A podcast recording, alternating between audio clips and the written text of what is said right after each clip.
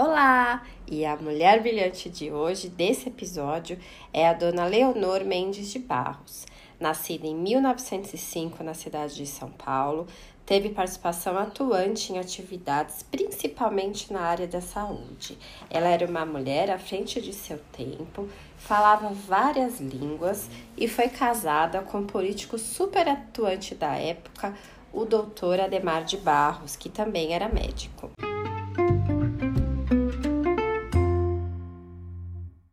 Enquanto São Paulo passava pela Revolução de 32, Dona Leonor era voluntária da Cruz Vermelha. Sempre promovia inúmeras campanhas para a construção de hospitais e maternidades, além de levantar a bandeira paulista contra a tuberculose. Foi fundadora também do famoso Hospital para Tuberculosos em Campos de Jordão, cidade que se fez muito presente, onde passava quase todos os seus aniversários e sempre distribuía para os menos favorecidos alimentos, brinquedos, presentes, lanches.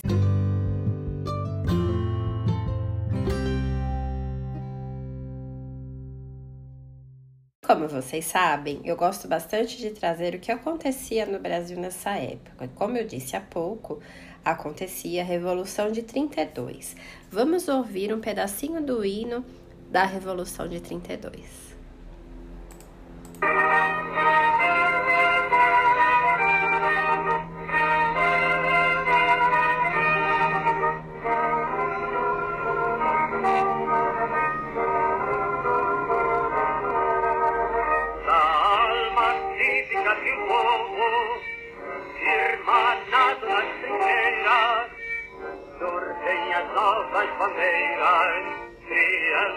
Apollo, povera i suoi allottati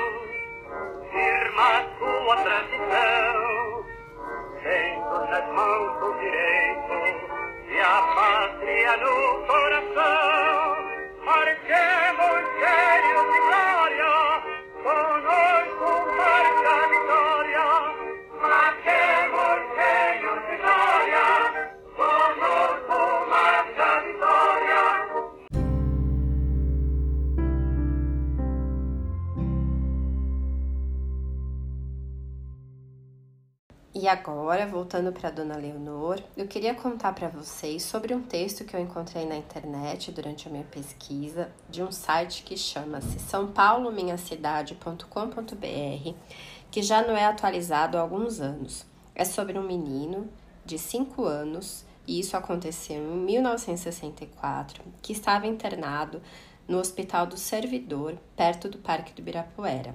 Ele tinha uma doença, o a qual o fez ficar isolado por meses. Imagina, uma criança de 5 anos.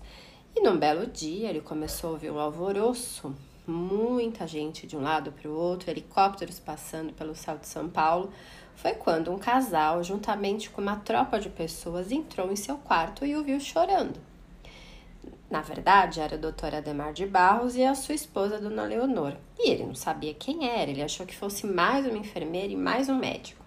E o doutor Ademar perguntou por que, ele chorava tanto. Ele contou tudo o que acontecia com ele e o colocou no colo da dona Leonor.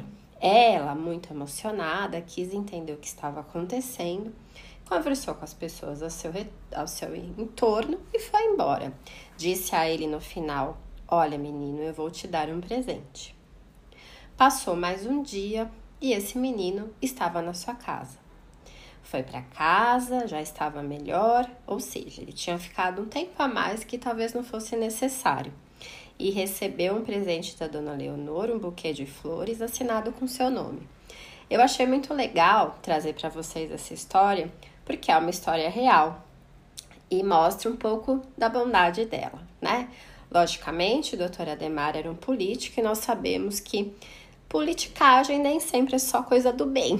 Mas de qualquer forma, ela fez grandes atos nesse período e aproveitou que o marido era um representante da política muito famoso na época.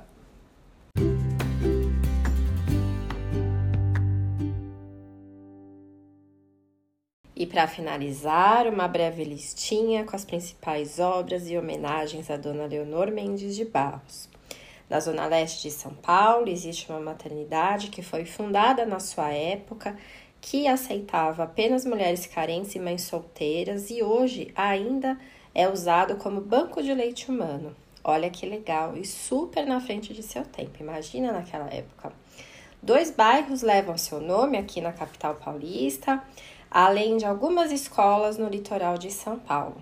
Também, como eu disse há pouco, inaugurou um hospital super conhecido da época em Campos do Jordão para tuberculosos. Dona Leonor faleceu em 1992 e deixou quatro filhos. Espero que vocês tenham gostado de mais esse episódio com essa super mulher brilhante que viveu aqui com a gente. Obrigada e até a próxima. Tchau, tchau!